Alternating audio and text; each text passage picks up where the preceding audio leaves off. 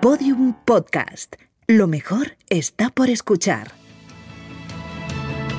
La cadena Ser y Toyota Hybrid presentan Conduce como piensas. Como pueden ver, hemos llegado hace un rato, hemos traído el sol con nosotros. Lo típico. Yo, decía más, me cago en la mar, esta mañana me he levantado y no me he acordado que venía a Oviedo. Y he venido sin chaqueta, sin. En fin, es un verdadero placer que estén ustedes con nosotros, que hayan venido hasta aquí este día, eh, un poco inclemente. Y vamos a intentar en los próximos minutos, la próxima hora, y, luego espero escucharles a ustedes. Vamos a intentar hablar de, de dónde vivimos, porque a veces yo no no tengo muy claro si sabemos realmente eh, dónde vivimos, qué hacemos, cómo es la sociedad que nos rodea, eh, esas oportunidades, si lo son. Y por eso nos hemos rodeado de gente muy importante. Esta mañana ha venido un... ¿Escuchan ustedes la radio? Mucho. Yo, yo, yo escucho la radio todo el rato. O sea, yo de verdad lo que hago muy bien, como recientes decisiones demuestran, es escuchar la radio. Eso lo hago fenomenal. De verdad, ¿eh? yo soy un gran oyente de radio. Pues esta mañana en la radio ha venido una actriz que ayer estrenó una serie, se llama Tonia Costa, una que se llama eh, Señoras de Lampa. ¿La, la vieron? O sea, tres millones de espectadores ayer, cuando ya crees que Telecinco, después de lo de la pantoja y el helicóptero, si ya no puede hacer nada más, pues estrena una serie y va muy bien. ¿no? Y es un proyecto más que, que Tony decía que ya lo había peleado mucho y, decía y se lo atribuía a un amigo suyo. Tenía un amigo que decía, mira, los proyectos son o fáciles o imposibles. Dices, qué, qué- razón, ¿no? Hay cosas que por mucho tú te empeñes no salen y da igual lo que hagas, no salen. Y luego están las cosas que cuando sale bien. Y esto es, lo puedes aplicar a la pareja, lo puedes aplicar a tu trabajo, lo puedes aplicar a todo. Y me he quedado pensando, es verdad, es que a veces te empeñas y las cosas son o fáciles, ¿están de acuerdo? Vamos a ver si el ambiente fue frío de fuera, a ver si lo vamos a, a calentar un pelín. Voy a presentarles en primer lugar a un señor que es sueco, pero buena persona. Llega- Pobrecito amigo, si es que, ¿por qué te metes? Yo nunca me meto con él, pero es verdad que somos como la extraña pareja. Me he comprado, y esto os juro que es verdad, unos cascos de sonido, son aislantes, porque viajamos todo el rato juntos, entonces ya me pongo los cascos, ya no... Pero a pesar de todo, les pido un fuerte aplauso a una de las personas que yo más quiero, a Tom Callen. Un aplauso para él.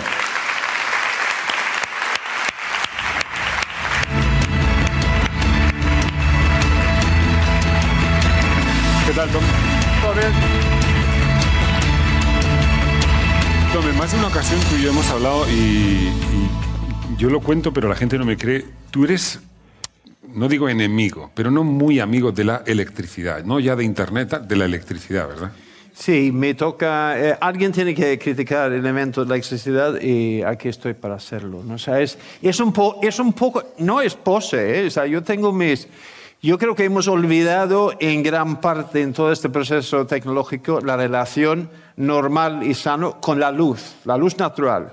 Todo está bajo una luz artificial y es una cosa que yo creo que em, pagamos un precio para eso también. ¿eh? Pagamos- yo creo que es algo, debemos intentar volver a, a- a la luz natural y no solo la, eh, la electricidad, pero también, y esto va a marcar un poco la pauta para luego, si la tecnología realmente es nuestro enemigo o nuestro amigo.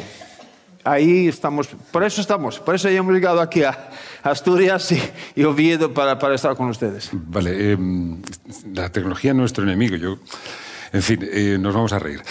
Voy a presentarles ahora a una de es una de las personas más inteligentes que nunca he conocido. Luego hay que aguantarle, pero de verdad es un tipo francamente brillante. Un aplauso para Gonzalo Madrid.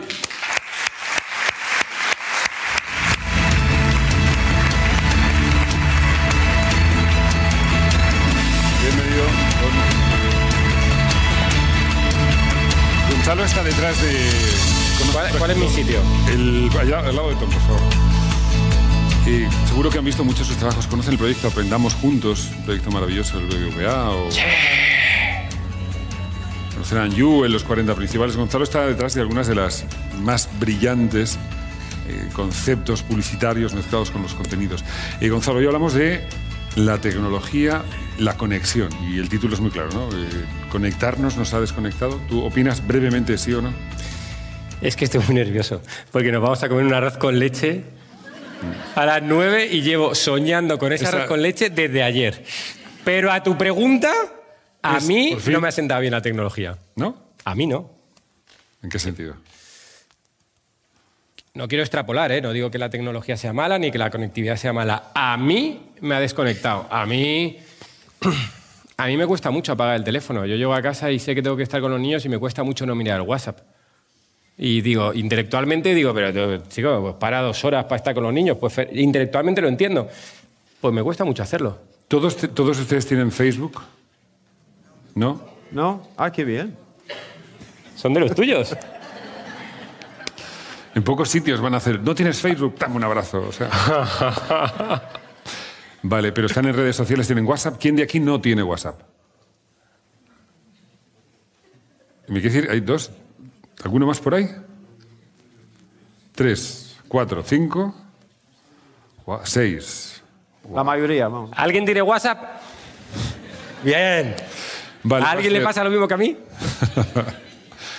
Va a ser interesante. Eh, recibamos, es el mejor en lo suyo, es el mejor publicista de todos los tiempos, es una de las cabezas más brillantes que hay en este país, es autor de algunas de las campañas de publicidad mm, más prestigiosas, más galardonadas y, como Tom Cullen, a pesar de no ser sueco, es una bellísima persona. Un aplauso para Tony Segarra.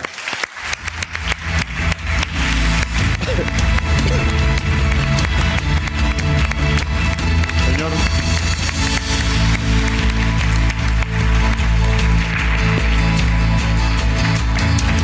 Y es muy difícil, en el caso de Tony, eh, no caer en el. Aquí, por favor, no caer en, el- en la frase hecha, pero realmente Tony es un genio, lo- es un genio de la publicidad, así, así lo catalogan.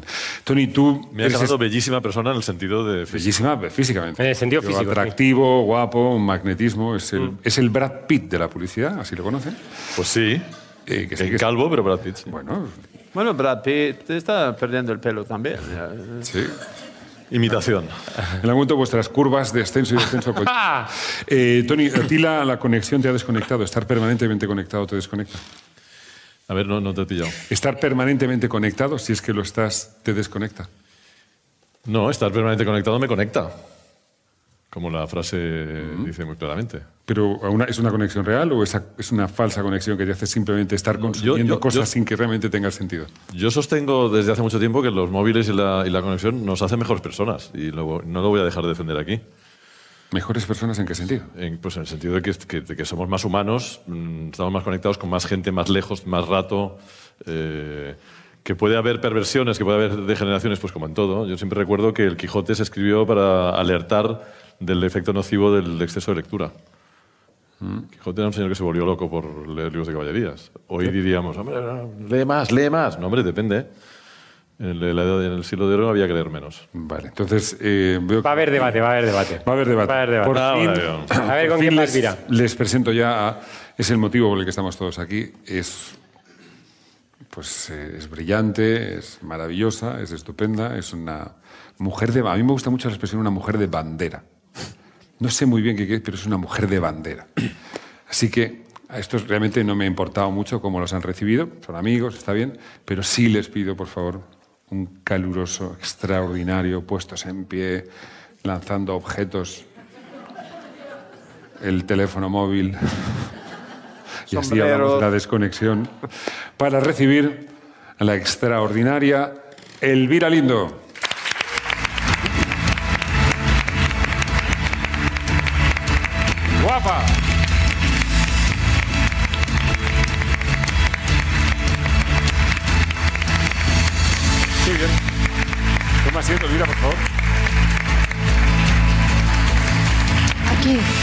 Elvira, todo indica que hoy vamos a tener debates encendidos. Esta es la mm, eh, novena vez que, eh, que tenemos esta conversación y hemos tenido muchos invitados. Yo quiero que sepas que, que estés tú aquí ya, ya tiene sentido todo. No sé, cómo, no sé qué es lo que va a pasar ahora, pero que tú estés aquí ya, ya hace que esto tenga sentido.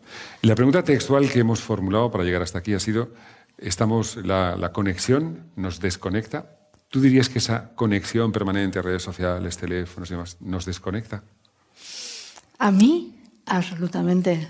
Yo, yo vivo conectada eh, a diferentes cosas todo el día y he notado que mi eh, capacidad de concentración si te refieres a eso, ha bajado. O sea, me, me desconecta con mi mundo interior. El, el sentido del tiempo cambia completamente, tiene cosas maravillosas. Por ejemplo, yo qué sé, esperas en, en sitios donde no sabes lo que hacer, pues eso está muy bien. O, por ejemplo, el, el- cuando estás trabajando, el tener que recurrir inmediatamente a un dato, cosas así, el jugar un poco, también en las redes sociales, está bien.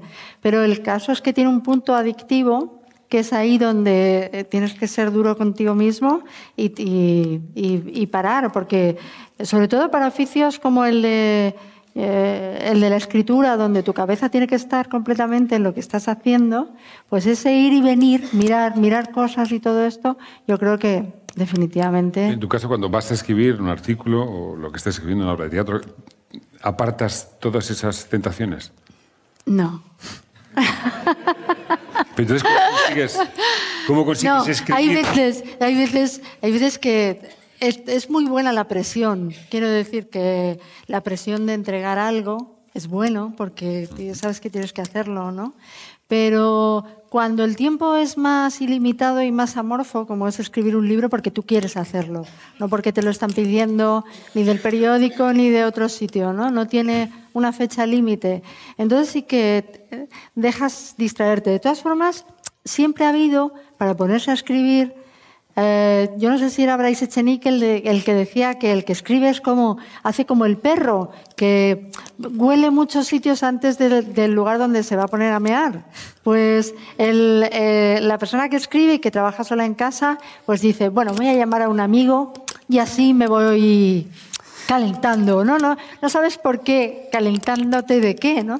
Pero voy a llamar a un amigo, voy a ir a la nevera, voy a tomarme un yogur, voy, bueno, voy a hacer pis, que, ¿no? O, o cosas así hasta que decides ya ponerte a ello. Pero sí que es verdad que yo, eh, no sé, es que, ¿sabes lo que me pasa? Es que si te cuento lo que me pasa, es una estupidez. O sea, yo tengo un lío con las contraseñas, que yo creo Ah. que es un lío... eh, que, que es un lío tema que hay que Universal. es universal, ¿no? Entonces, antes yo entraba mm, con mucha rapidez y salía con mis contraseñas, pero ahora he conseguido no, no saberme ninguna. Entonces lo tengo que tener todo puesto para cuando quiero entrar, ¿sabes? Porque tengo sitios donde las apunto, hay veces que las pongo parecidas y entonces no sé cómo es una y cómo es otra. Entonces, para que no se me desconecte nada, lo tengo todo puesto, con lo cual yo estoy escribiendo y no es que yo ya vaya al Facebook a mirar una cosa, que Facebook me entra, es que el Facebook me entra a mí, ¿no?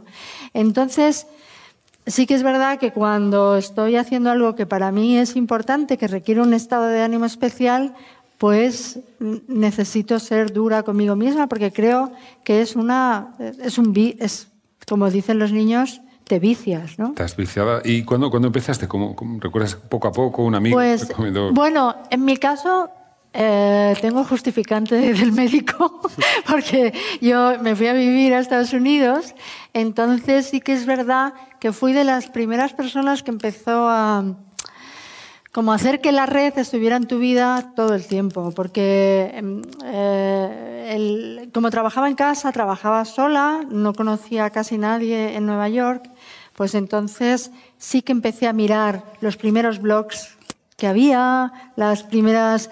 eh, cómo se metía la pata cuando ponías tu nombre para dar una opinión y luego no querías que se supiera, cosas así. Entré en los primeros blogs, entré en, eh, empecé a leer el periódico por internet, o sea, todas esas cosas empecé a hacerlas de manera natural. Y luego ocurrió que yo no tenía redes. Eh, entonces, bueno, yo iba un día por el metro, en- fui un día a coger el metro en Nueva York y vi a un chico muy guapo. Y entonces el chico me miró y vi- se dirigió hacia mí y dije yo, pero esto, ¿qué está, o sea, ¿qué está pasando? Y entonces se me acerca y me dice, no, es que eh, soy de Lleida, es mi primer día en Nueva York y vengo aquí a estudiar eh, cosas de comunicación, eh, community manager, todas esas cosas. Voy a hacer un máster aquí, ¿no? Entonces, eh, yo, eh, la verdad lo hacía con todo el mundo. Le daba mi, mi mail. Digo, si tienes algún problema, era muy jovencito y tal, yo, si tienes algún problema, escríbeme. Y esa misma noche me dice, pues menos mal que me quedé con tu email de memoria porque me han robado todo. Le robaron todo. Le robaron todo. Entonces yo em, le dije, pues, ¿quieres que te deje dinero? ¿Quieres? El caso es que eh, con el, tío, su madre, que no había salido nunca de Lleida, pero mm, mandó dinero a la Caixa en Nueva York. O sea, se las madres en funcionamiento son tremendas. El caso es que él estudió para ser community manager y la primera persona a la que llevó fue a mí. Y ahora pues tiene gente como Shakira, ¿sabes? Ahora he pasado yo a ser, ido bajando en el escalafón, ¿no? Pero es verdad lo que me dijo cuando, cuando él empezó a trabajar en esto, porque yo veía, yo ponía en Google, ponía mi nombre, ¿no? Y entonces pues salían cosas que eran mentira, que cosas así, ¿no? Cosas a veces desagradables y eso. Entonces él me dijo, es que esto hay que dominarlo mm. antes de que te domine a ti, ¿no? Entonces vamos a hacer para que tengas una serie, una web y todo esto y tal, pero vamos a hacerlo de tal manera que sea lo primero que aparezca cuando se clique tu nombre. Y la verdad es que él es el que me introdujo absolutamente en ese mundo y para bien, para bien, porque él lo maneja muy bien. Pero estamos hablando de hace 15 años. Sí, sí, sí. En el fondo es muy, muy reciente. A mí Yo no había nacido. Tony no había nacido. Me gusta mucho cuando tú cuentas eh, lo de cuando llegó la electricidad a casa de tu abuela, porque en el fondo eh, explica mucho, mucho el mundo en el que estamos. Lo explico. Por favor. Sí, pues yo siempre explico para, para, para explicar un poco lo que, está, lo que hacemos con Internet, que mi abuela murió hace unos pocos años con 101 años, entonces había visto de todo. Ella sostenía que era imposible, por muchos avances que hubieran ahora en este nuevo siglo, que hubieran más avances que los que ya había visto. El avión, el coche y tal, y la electricidad. Y entonces, cuando me dijo esto, hombre, ¿y tuviste llegar la luz a casa? Sí, sí, yo vivía en una casa con quinqués y con velas, y de pronto un día llegó un señor e instaló una bombilla en la cocina. Y, qué hacíais? dice, bueno, encenderla y apagarla. Y yo tengo la sensación de que nosotros con estas cosas estamos encendiendo y apagando. Y un día, ya cansados de encender y apagar, lo usaremos para lo que sirve, ¿no? Sí, es verdad. Pues por las noches encenderemos, por los días apagaremos, estas cosas. Ya se nos pasará. Cierto, estamos, ya sabemos algunos de los, de los perjuicios que trae y algunas de las bondades, pero estamos todavía probando a entender eh, qué afecta a nuestra vida Facebook. Esta misma semana han oído la noticia, eh, Mark Zuckerberg presentaba la nueva moneda la libra, eh, donde las Uber, las grandes Amazon van a vivir en un sistema financiero completamente paralelo al sistema financiero. Y eso no sé si... Esa presentación es otro tema, pero tiene, una, tiene unas mm, historias publicitarias maravillosas. ¿Sí? Danos algunos titulares. Bueno, porque eh, eso es la presentación de un banco, ¿no? De un nuevo banco. Sí. Sí. Pero lo ha presentado de modo que parece que vaya a salvar el mundo, ¿no? Porque es como la cuenta para los que no tienen cuenta, para los pobres, no sé qué, eh, no te voy a cobrar nada, solo no haré nada sin tu permiso, o sea que nos pondrá una cosa de esas de 10.000 letras que al final... Y te haremos aceptar. Eh, sí, sí, sí. ha, presentado, ha presentado el nuevo banco que va a dominar el mundo, ya solo faltaba que, que Zuckerberg estuviera un banco, que estuviéramos todos, y ha parecido que hiciera una ONG. Es verdad. Es cierto. Pero esto avanza muy rápido, ¿verdad? Que es, muy, difícil el vídeo. Sí, eso sí. Asumir todos esos cambios y hacerlo. Por el fondo todo es muy reciente. Por más que pensamos que lleva toda la vida ahí, que hemos, era imposible eh, antes de WhatsApp quedar con alguien, esto es muy reciente. Sí, es. Y, y, yo no sé si todos los avances tecnológicos influyen igual en nuestras vidas, ¿no? Porque cada vez que haces una crítica a Internet parece que hay que decir sí, pero eh, también ocurrió con, la electricidad o también y yo creo que no o sea hay que matizar mucho las cosas porque es verdad que la electricidad eh, trajo mucho bienestar a, las casas. Pero hay quien dice que nos desreguló los horarios y que exacto bueno los, los eh, aparatos de cocina los electrodomésticos realmente cambiaron en aquel tiempo la vida de las mujeres absolutamente es el en, Estados Unidos el cambio se produjo en los años 50 cuando los aparatos eh, electrodomésticos entraron en las cocinas y las mujeres pudieron dedicarse a otra cosa y dejó de haber servicio, etcétera y tal. Ha habido cambios muy complejos. Yo el, el problema que le veo, por ejemplo, a veces a las redes sociales es lo que entran como en algo que está en algo que se refiere a tu personalidad, algo que se refiere a tu carácter, algo que te puede dejar eh, te puede destapar delante de mucha gente. Cosa- o- otro tipo de cosas que son más complicadas. Es decir, que yo, para aprender a utilizarlo, para saber qué es bueno, para saber de qué forma puede ser beneficioso, creo que falta, o sea, nos falta tiempo en- para usarlo. ¿no? Hablando, hablando de tiempo, lleva un tiempo Tom diciendo, mira, cuando quiere hablar Tom, me mira- cuando él quiere hablar, me mira fijamente a mí, me hace... No, son gestos muy sutiles. Pero, pero, pero yo creo que algo aquí, y, y tú lo has dicho, hemos hablado aquí de, de- de cómo esto nos afecta, pero es, entre comillas, como se llama, el progreso. ¿no? Pero el progreso siempre parece tratar de vivir más años y estar más cómodos. Pero este es vivir estar cómodos, como decía Nietzsche, el, último hombre, que es un hombre que solo tiene un deseo, estar cómodo. ¿No tenemos otros deseos? Yo- el problema con la tecnología nos simplemente hacen más pasivos y más cómodos. No nos lleva a ningún camino cultural, intelectual, espiritual, hacia un camino donde podemos buscar un poco lo que es vivir realmente, no solo existir cómodamente sentado en la silla.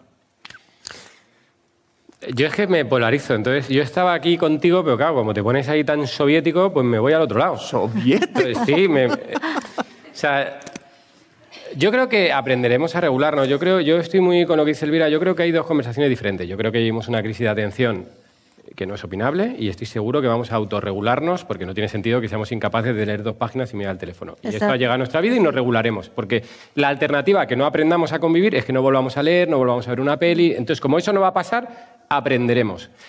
Estoy muy de acuerdo que hay otra cosa que yo creo que los efectos son un poquito, cuando menos, más sospechosos o algo más dramáticos o más o hay más incertidumbre al respecto que tiene que ver con lo que pero lo que le pasa a los adolescentes americanos ahora que han descubierto que no son felices y que es la primera vez en la historia desde que ven la salud emocional de los americanos desde 1950. Siempre han sido felices cada dos años, ¿no? La guerra, eh, Vietnam, eh, la guerra, Segunda Guerra Mundial, ah, felices. eh, Corea, felices. Vietnam, felices. Crisis, eh, ahora por primera vez en la historia no son felices y se pusieron a investigar y es Instagram. Y es que es la primera vez que el motivo de la conversación eres tú. Y eso parece menor, pero que el motivo de la conversación seas tú y, y te genera esa especie de dualidad entre la proyección de la idealización de absolutamente todo lo que ves y de tu propia persona con tu realidad, ahí está habiendo una ruptura que no sabemos dónde nos va a llevar, pero que eso es para estudiar. O sea, esa especie de renuncia a la privacidad, y eso es un temón. Y por acabar, a ver, yo estoy, yo estoy como contra, pero claro, también, joder, yo ahora llego al hotel eh, antes de ir a por el arroz con leche y me voy a hacer un FaceTime con los niños. Eh, yo sé que esto parece muy de anuncio de Vodafone, pero es muy guay cuando estás viajando poder hacerme un FaceTime con mis niños y verle 10 minuticos. No sé, o sea, hay, y eso es calor. Y eso es cercanía, y eso es ser capaz hoy de que, porque en el fondo mis niños no, son todos chicos, yo creo que no tienen ni idea si estoy en una Eso es- pantalla. estoy eso es el teléfono Es- antiguo, pero ahora, pero con bueno, imagen. con más calor y con Sí. más bonito, tal, yo creo que también trae cosas. Sí, sí, sí, sí, sí, es verdad. Pero- Pero... es verdad que una cosa es que tú lo utilices y a, y a mí me parece genial en nuestros trabajos, en los trabajos de la gente que viaja y tal, es que de repente ese vacío que, que yo no me puedo explicar de la gente que se que migraba o que se exiliaba o que no que, que es que dejabas de ver todo, dejabas de ver a tu familia, dejabas, se creaba ahí todo, claro, eran cartas, que también era muy bonito. Sí, pero- Se dejan de escribir cartas, pero, pero bueno, que hemos, nos hemos acercado a la gente que queremos y, y eso está muy bien. Pero Instagram es un tema. Buah. A ver, ¿Cuántos de los aquí presentes tienen Instagram? Bueno, está mal, ¿eh? Vale. Y los demás no piensan ponerlo, ¿verdad? Y fíjate, yo creo que es un temazo porque la publicidad histórica, que es responsabilidad de Segarra, cuando generaba modelos Me aspiracionales. Me, me acabas de llamar viejo. No, no, no, no, al revés, te llama Totem. Hito. O sea, viejo. Un Tótem. Un viejo tótem. ¿Me dejas hablar con Elvira? Sí. Cuando generaba. Perdona por interrumpirte, ¿eh? No, pues gracias.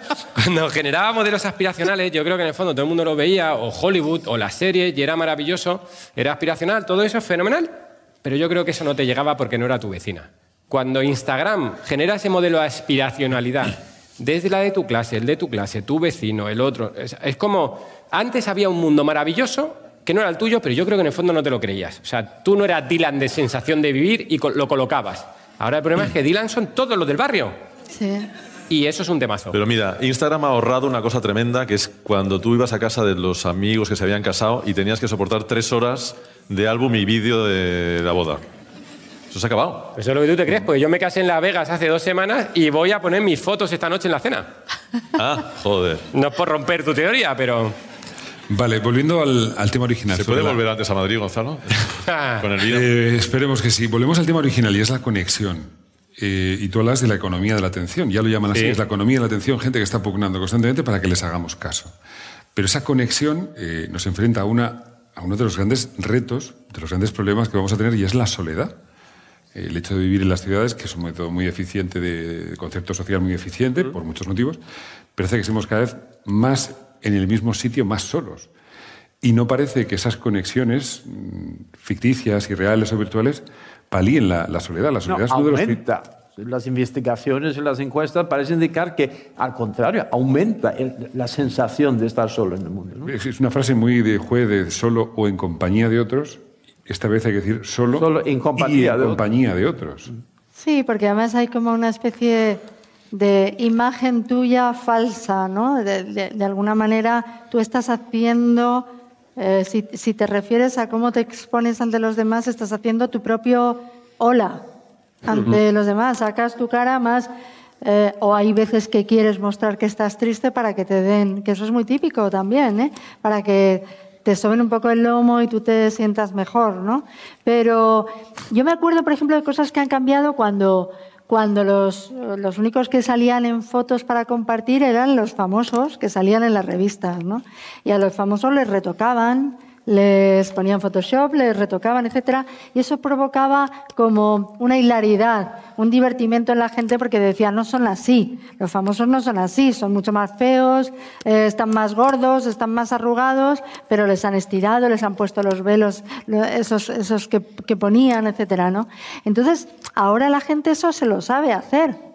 A, a- a sí misma, ¿no? Aparece más delgada, Mm. Bueno, más están guapa, escribiendo su propia biografía. Claro, es como- tienen unos filtros, etcétera, ¿no? Si eso mejorara tu vida, pues, bueno, ver, es que yo- estaría bien. Yo me acuerdo... Pero, pero lo está haciendo, esa es la pregunta. No, No, No. yo creo que todo lo contrario, porque te crea una frustración. Claro. yo, por ejemplo, ahora eh, mm, tengo amigos así en las redes que ya los conozco mucho casi como si los conociera, porque Sí. nos seguimos y todo esto. Entonces, Pero, ahora pero- llega el Día del Orgullo. Pero mira, párate un momento en esa frase. Tengo amigos que es como si los conociera. Sí, pero que no los conozco. Ya, ya, por eso, pero analicen la frase. Tengo amigos que es como si los conociera de Facebook. que algún día los Es conoceré a mis amigos. No, los, Piénsalo, los- o sea. al- alguna vez vienen a saludarme y todo esto y tal. Pero, eh, por ejemplo, pues algo que se da mucho entre las niñas jóvenes es pues modelarse en las fotos en Instagram, ¿no? Pero, por ejemplo, ahora que se acerca el Día del Orgullo Gay, pues es que salen un montón en, bolas o tapándose la mano aquí. Y, y- y claro, pues está este eh, amigo conocido, que sí que lo conozco, ¿no? Que, que- que tiene, yo pienso, yo tengo un pudor antiguo. Este pu- o sea, este pudor ya no se Pero lleva. ¿sabes lo que pasa? Yo creo que hay una cosa que es eso. Y es, ¿no? Que el- pero hay- yo me leí, yo estoy gaga ya y lo mezclo, pero yo me leí un libro de Juan José Millas, que no sé cuál es, que era de un tío que eh, su trabajo era escribir biografías falsas. La gente se escribía la Oye, mira, yo a mí- te voy a contar la vida que me habría gustado tener y tú me la escribes. Y evidentemente cuando lees el libro dices, mira, puedes llegar a estar absolutamente zumbado. Y es verdad, porque la reflexión que hace en el libro, que es muy bonita, es que cuál es tu vida, la que tú crees que has vivido o lo que has vivido. Que eso es todo, y abres ahí la puerta, es muy bonito, porque si tú has creído que eras un, yo qué sé, un joven inteligentísimo, aunque no lo fueras, si tú lo has sentido, fenomenal. Y yo digo, bueno, pues por eso eso se ocupa la literatura de esa especie de, no es que ahora todo el mundo se está inventando su vida. Dice, joder. Pero eso es siempre así, ¿eh? Yo ahora he tenido que hacer un esfuerzo de un amigo enfermito de la- bueno, Alz- Alzheimer y eh, he intentado, digo, ¿qué puedo hacer? Entonces, bueno, pues voy a, voy a escribirle cartas hablando de cuando nos conocimos en la mili hace 30 años. Y me he puesto a escribir y me he dado cuenta de que no me acuerdo prácticamente de nada. Entonces he empezado a inventarme cosas. Claro. O a suponerlas. Pero yo creo que- lo conocí allí, entonces, espera, ¿cuándo apareció? No recuerdo exactamente el día que fue, pero entonces supongo que fue este tío que me presentó, pero igual no. Entonces, Claro, pero es que una cosa es inventarte, ficción. pero inventarte tu pasado es una cosa, inventarte tu presente. O sea, vivir a tiempo real diciendo, ¿Y qué eran los álbumes de fotos? Sí, pero no. las familias siempre, siempre Yo- están yo bien, creo- siempre- yo creo que la las- gente las redes posaba de sociales- otra manera, ¿eh? Las redes sociales son las campañas de publicidad de la gente. ¿eh? Yo- sí. Pero, pero no sé si, si estás de acuerdo en que la gente posaba, posábamos de otra manera, ¿no? Aparte, como las fotos, luego tenías que ir a revelarlas y todo esto, ¿no? Pero ahora, ahora es esta cosa de posar para mostrar la felicidad. Para mostrar una felicidad, yo creo que había más, como más naturalidad y cuando ibas al retratista estaba todo el mundo como muy serio. Pero ahora yo creo que es como, si lo veo, mira, en la feria del libro, que están los autores, etcétera, y de repente veo las fotos en Facebook y digo, ¿de verdad? Es que no estoy. Se lo ¿No pasan os parece, mal. si habla- hablamos mucho Se de... puede no estar ¿eh? en redes sociales. Tú no estás, tú no, tienes nada de eso. Eh, WhatsApp, que lo WhatsApp. es, ¿no? Vale, y tú tienes Ya, pero WhatsApp. el No, WhatsApp- Tom, no tienes, tú no tienes ni WhatsApp. No. Vale, pero en eso que dices... No. Y orgulloso Y de está, vi- esto. y está vivo. Y está vivo. En eso que dices, Elvira, es verdad que hay una gran batalla entre la intimidad, la privacidad y en aceptar todas las normas y demás. Pero hay una que es mucho más cercana, mucho más invisible y mucho más incómoda, que es la batalla del pudor. Es decir, tú coges un ascensor con alguien a quien no conoces y que ya no existen las conversaciones de ascensor porque todo el mundo está viendo, pero alguien empieza a posar para su teléfono móvil como... es- estoy, estoy yo, o sea, te estoy viendo. Entonces, tú vas por las calles andando y antes había cierto pudor a esa exhibición. Entonces la gente se hacía una... Pero Yo creo que, no. es que hemos perdido el filtro. Hemos roto la barrera del pudor. No, Sí, sí. crea un filtro. y, y antes alguien andaba por la calle Pero no gritando, hablando así. Hablando eh, así. Era para llevarla al manicomio. Hoy en día es un influencer. Y tú no... Cuidado. es verdad. Sí, sí, tú pu- Pero tú no te acuerdas cuando llegaron los teléfonos y, y esto lo hemos vivido. Ibas en, en el autobús y cogía a alguien el teléfono y tú decías, pero ¿cómo es posible? Coger el teléfono, ¿no? Decía yo, eso, o sea, eso es molestar. Sí, sí, sí, sí. Bueno, Vale, eh, ya por último y seguimos con el tema de la Ah, privacidad. yo tengo una pregunta para vosotros dos. Porque les considero famosos. A vosotros os... Igual un poquito. Pero, bueno, pero no. Ahora, ahora, Estando con ellos, ahora no. cuando me cruce con Brad Pitt. Es, eh, goza de eh, fama y prestigio es el Yo siempre he pensado eh, que debe ser complicado el, cuando eres una imagen pública. Obviamente antes era complicado porque... Pero pues antes, yo qué sé, pues podías tener un mal día y ese mal día afectaba a pues, las 10 personas que se habían cruzado contigo en tu mal día.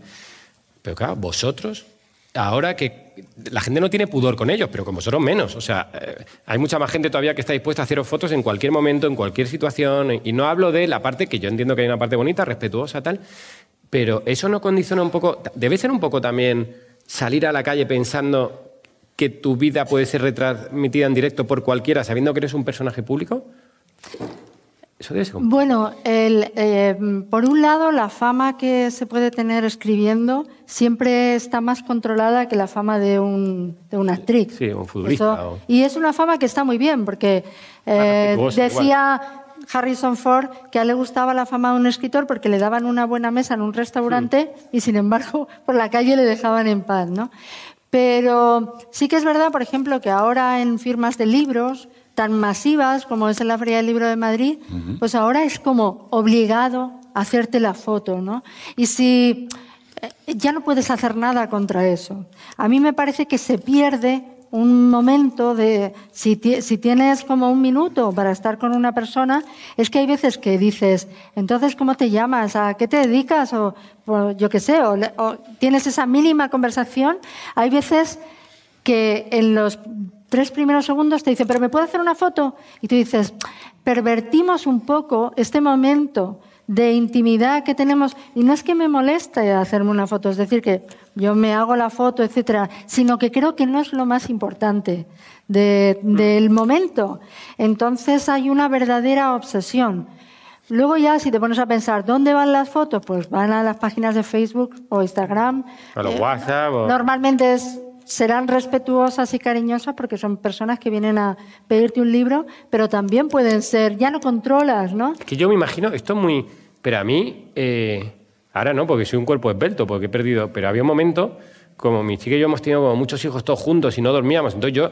eh, y había momentos que me daba vergüenza ponerme en, en la playa delante de mi mujer, pues decía, "Pero es que esto no es una actitud, o sea, yo no. Este no es mi cuerpo.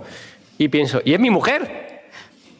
Y entonces digo, ya, yo me, me proyecto y digo, yo famoso, digo, pero esto tiene que ser insoportable. Aquí Fíjate cientos tíos. que, que un amigo actor muy conocido por todo el mundo, no voy a decir el nombre, pero alguien le, le pidió que se hiciera una foto, ¿no? Mm. Y entonces él es muy simpático, es un- una bella persona, muy simpático, y se Mm. puso así con esos dos o tres personas y luego dio la casualidad de que yo conocía al tipo que lo colgó en el Facebook.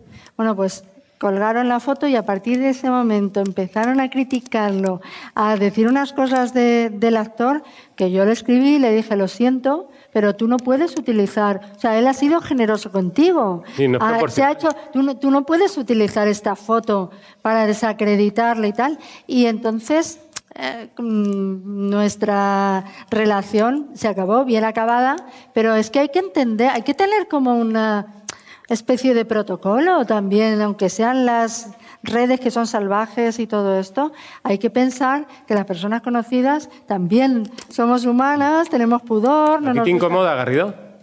Eh, no, no, no, en absoluto. Eh, ¿Alguno de ustedes, esta pregunta va a ser un poco, yo vosotros no, algún amigo, ¿algún amigo de ustedes tiene Tinder?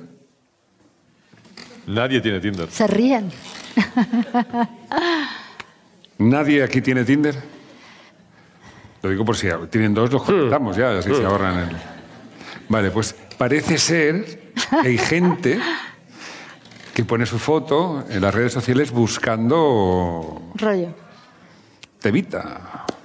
Vale, nadie aquí. ¿Qué os parece? ¿Qué, qué opinión tenemos sobre las aplicaciones? En el fondo eso ha existido siempre, lo de... Esa, esa historia maravillosa que cuenta Gonzalo de, de, de lo, que ha, anul- de lo que ha eliminado Tinder, ¿no? Cuéntala, cuéntala. ¿Cómo es eso? ¿Sí?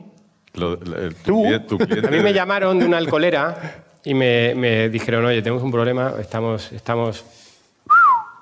Y tuvimos dos problemas hace poco, que bueno, oye, la crisis económica bajó el consumo y sabíamos qué hacer, bajábamos los márgenes, tal, no sé qué. Y luego la regulación, prohibieron el botellón, entonces, pero bueno, nos inventamos, pero ahora tenemos un problema, estamos hundidos, no sabemos qué hacer. Tinder. Dije, ¿perdona? ¿Tinder? Digo, no. Claro, has desintermediado a mi lugar de consumo. Y entonces me dice dice, ¿tú por qué te crees que la gente está a las 4 de la mañana en un garito tomando copas? Claro. O sea, Tinder es la competencia al cubata. Claro. Y entonces me dice, ¿qué pasa? Que Tinder, ¿qué es lo que ha hecho? Te ha quitado el garito, ahora dos personas que se quieren conocer, no tienen que estar hasta las 4 de la mañana tomando copas. Y dice, cuando quedan, lo que ha sacado de la ecuación de esa cita es el alcohol. Porque la gente le da vergüenza decir, hola Elvira, mira, yo me llamo Gonzalo, un ron cola. "Eh, no, la gente dice, un vino. Y, y, dice, claro, y hay dos opciones. O que salga mal la cita y vuelva a haber otra y vuelve a ser el momento de la cerveza o el vino, o que vaya bien la cita y entonces ya pues dejarás de beber como todas las parejas. Y, dice, y ante eso, No hay nada que hacer. nada. Es difícil. Es verdad que siempre ha existido lo de las cele- la Celestina. Siempre ha habido alguien que ha ayudado a gente a conocer, pero... Celestinder, qué bonito. El, Celestinder. pero es que Tony, o sea, Tony Serra no para de crear. No parar, es así todo el rato. La cosa... Celestinder, pero en el fondo la persona que estás conociendo, tú sabes, y esa persona sabe que lo que se va a encontrar es algo parecido a lo que ha visto en esas imágenes, con gustos más o menos lo que ponía ahí, porque todo el mundo hace esquí, monta a caballo, eh, lee, eh, No sabes si tú no estás. tengo amigos. Pero es verdad, es decir, de- eso, no es- eso es bueno o malo, Elvira. Es decir, que podamos tener esa opción. Seguro que para mucha gente ha sido fantástico y ha conocido a lo mejor de su vida o al hombre de su vida. Pero eso Puede es bueno ser, o malo. puede ser. Lo que pasa que, que lo que tú dices, el malentendido, yo creo que nada hay comparable con la presencia. Entonces, eh, yo creo que ha pasado, que puede pasar con eso, pero como pasaba con las cartas, con la gente que se carteaba Y un y cuart- tenía una imagen ¿no? idealizada, claro, de, de alguien, ¿no? Entonces, eh, yo sí que he conocido gente que se, o sea, que se ha conocido a través de esa aplicación, a través de Facebook y todo eso, que ha hecho un gran viaje para conocer a otra persona y que lo tenían, o sea, a lo mejor eran personas que habían hablado por Skype tiempo y tiempo y tiempo y parece que eh, te conoces porque te ves y todo eso. Pues hay algo en la presencia que tiene que ver con eso que llaman eh, la química, los olores, el, eh, de verdad la- la- la- las tres dimensiones, ¿no? Sí. Que no, no, no, no, no puede trasladarse de otra manera y puedes tener una gran, pues como una gran decepción.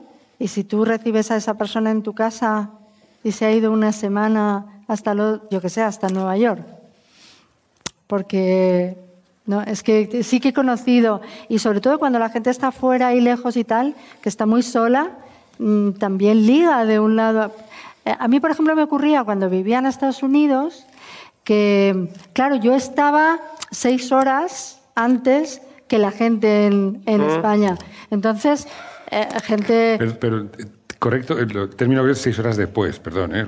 Ay, seis horas después, sí, perdona. los Estados Unidos siempre cree que van por delante, pero el hecho cierto es que van seis horas por atrás. Bueno, seis horas después. Entonces, ¿qué es lo que, o sea, eh, ocurría que no estábamos en, el- en la misma fase horaria? Y entonces yo hablaba con gente que me parecía, yo qué sé, súper maja y todo esto, pero a lo mejor esas personas estaban en una fase de beber. Del día, de beber, de beberse unas copas. Pero eran tus Entonces, tres cuando, 12 del mediodía. entonces, cuando, cuando tú entablas una relación normal que tendrías con una persona que conoces eh, y empiezas a notar cosas raras, ¿Qué? porque esa persona ya está en otra... Está en otra y está desinhibida, está bebiendo, está y, y la verdad es que sí que me chocó. No, Con pero gente yo- que bebe y está ahí. Yo creo que em, dos cosas. Tiene que estar en el mismo sitio y un poco de alcohol ayuda muchísimo. Hoy en día en los Estados Unidos hay gente que ligar sin alcohol. Pero ligar sin alcohol, es que es... ¿Cómo funciona? Es- Esta mi mujer que no bebe, tomaba tres gin tonics en nuestra primera cita. Esos son los tres gin tonics que lamentará que la más arrepentida en su vida. Por eso no bebe. Pero es verdad que la confusión, contaba Rafa, Rafa Reich, que era un escritor, un escritor maravilloso, eh, contaba que él, muy particular, que él se metió en uno de esos foros y chats de, de- de sexo virtual, que, no sé si es correcto decir sexo virtual, es decir, no, eso- Entonces eh, eh, le empezó a escribir y pues se ve que se dio bien en algunos casos, y la otra persona le escribía, no sé, es que es difícil contar esta anécdota sin utilizar, dice, oh, qué bien follas. Y en ese momento él dijo, claro, si lo que estoy haciendo bien es qué bien escribo. Claro. Dice, no, yo lo que, estoy, lo que hago es escribir. O sea, realmente mis habilidades amatorias no, no, no Es verdad que estamos confundiendo. Hay momentos donde empezamos a confundir la realidad, la idealización, quiénes somos. Es verdad, pero hay gente que se pone muy caliente en internet, ¿eh? En conversaciones. Oye, esta conversación ya está sexo, sexo puro. ¿eh? Sí. Eh, No, yo por he seguido con el tema. Digo, que no sí, digo a hay ti, que yo digo- cortar, se es corta y Es verdad que ha dicho cosa. una idea muy bonita. Eso sin tomar los tres gin tonics de la mujer de... No, pero- Imagínate si los das los tres gin tonics. Ahora. Sería Pero, una idea. Bueno, quizá luego... Ha, ha dicho una idea muy bonita que me ha hecho pensar, que dice, dos personas hablan mucho, hablan Skype, ¿eh? hasta que se ven. Pero ahí, amigo, entra la química. Y ahí te has podido hablar lo que tal, que como la- lo que sea no se conecte con lo que sea, chimpún. Y yo pienso, o sea, que la química es presencial. Es alucinante. Sí, nada sustituye la presencia. Eh, No sé, ¿No? qué- ¿Es nos ¿Qué te parece minutos. extraño? Pues que no tiene que ver con esto. O sea, tú crees que la conexión está aquí y entonces, fíjate, tú puedes decir, joder, qué divertido, qué inteligente, qué tal, qué maravilloso. Y de vez y dices, ¿sabes que el olor, yo qué sé, se conecta algo ahí? No.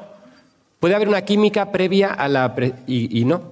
Y eso me parece... No había pensado. Creo que-. Eh, tenemos que dejar, no, que no tenemos mucho tiempo y tenemos que hablar de la información. Elvira, es decir, de esa conexión, esa permanente conexión, recibiendo información constante. O sea, yo creo que nunca hemos sabido tanto de tantas cosas, pero tampoco. O sea, hemos- sabemos poco de muchas cosas. Es decir, ese avalanche, ya no hablamos solamente de las fake news y de cómo esa información manipulada llega hasta nosotros, sino el exceso de información. Nos pasamos el día leyendo, leyendo, no sé muy bien por qué, leyendo además de una forma muy poco... Antes, eh, desde Gutenberg, desde la, desde la imprenta, leíamos de izquierda derecha y de arriba abajo. Y eso en el fondo ayudaba a ordenar nuestro propio pensamiento. Las palabras daban forma a los conceptos. Pero ya no leemos ni de izquierda a derecha ni de arriba abajo. El periódico va... Es muy complicado realmente decir, oye, yo estoy informado. Me parece muy atrevido decir algo así en estos días. Fíjate, yo hace poco soñé que estaba en una fiesta y que había gente que no me gustaba. Y entonces le daba el cursor y la, la señalaba en- con el cursor y la borraba. Y digo, ¿Cómo se- ¿qué piensas? ¿Eh? No, no, como, como haces con las palabras, como haces en Internet para quitar imágenes y cosas, ¿no? Yo miraba a la gente y decía, uff, y hacía, ¡pum!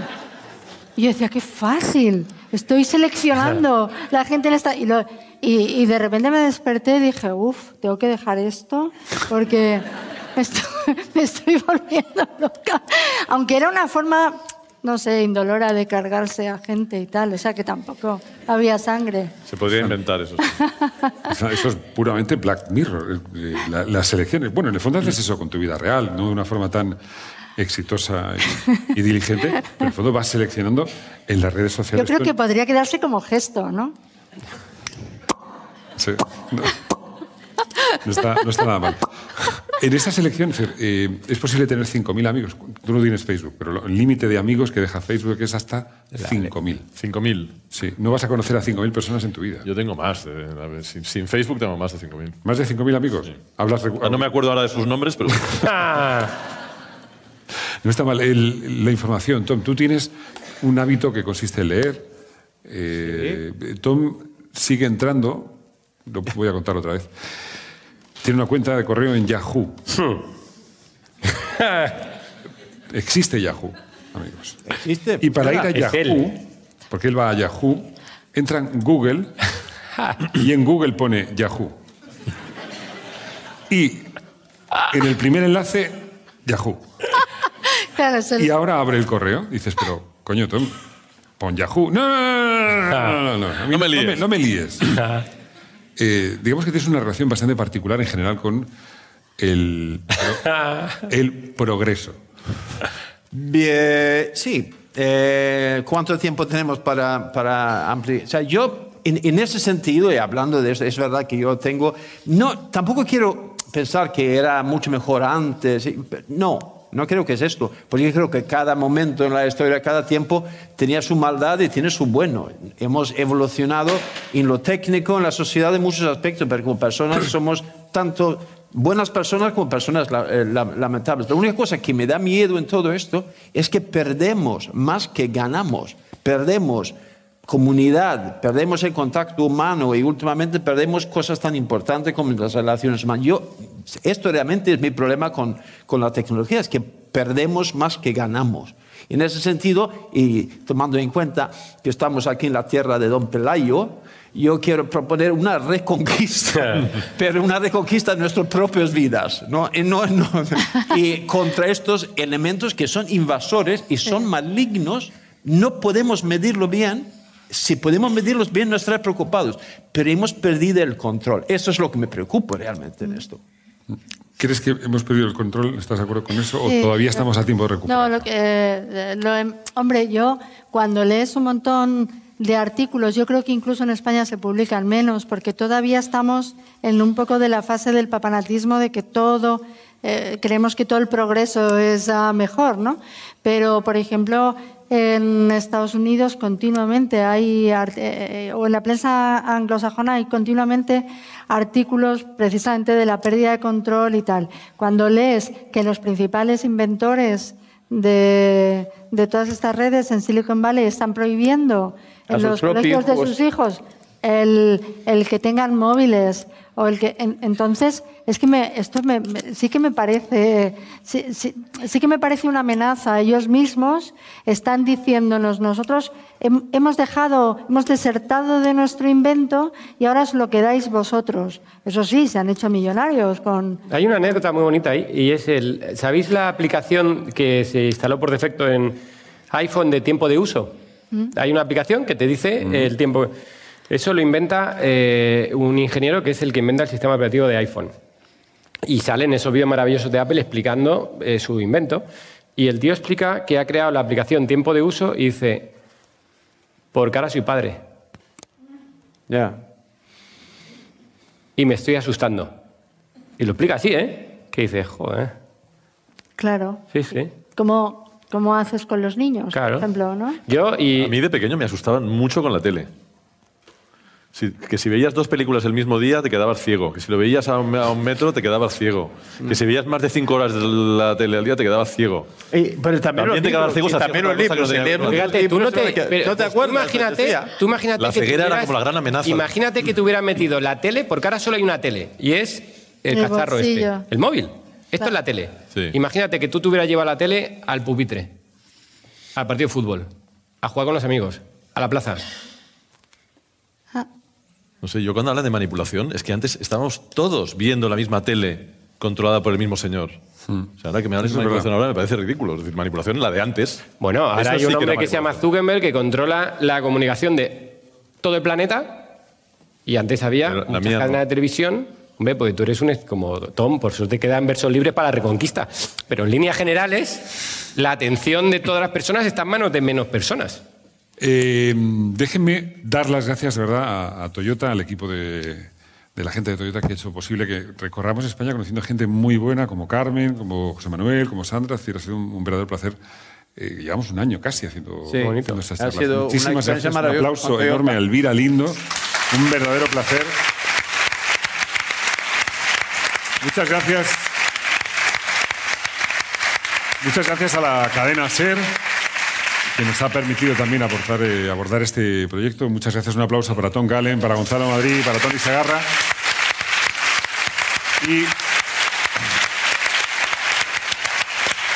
por fin, muchas gracias a todos ustedes que, que han venido esta tarde, han superado esa lluvia y ese jueves que hacemos y han estado con nosotros. Por favor, siéntanse eh, muy felices. Por mi parte, solo puedo darles las gracias una y otra vez. Gracias por estar hoy aquí. Muchísimas gracias, ¿vale? Un placer. Gracias.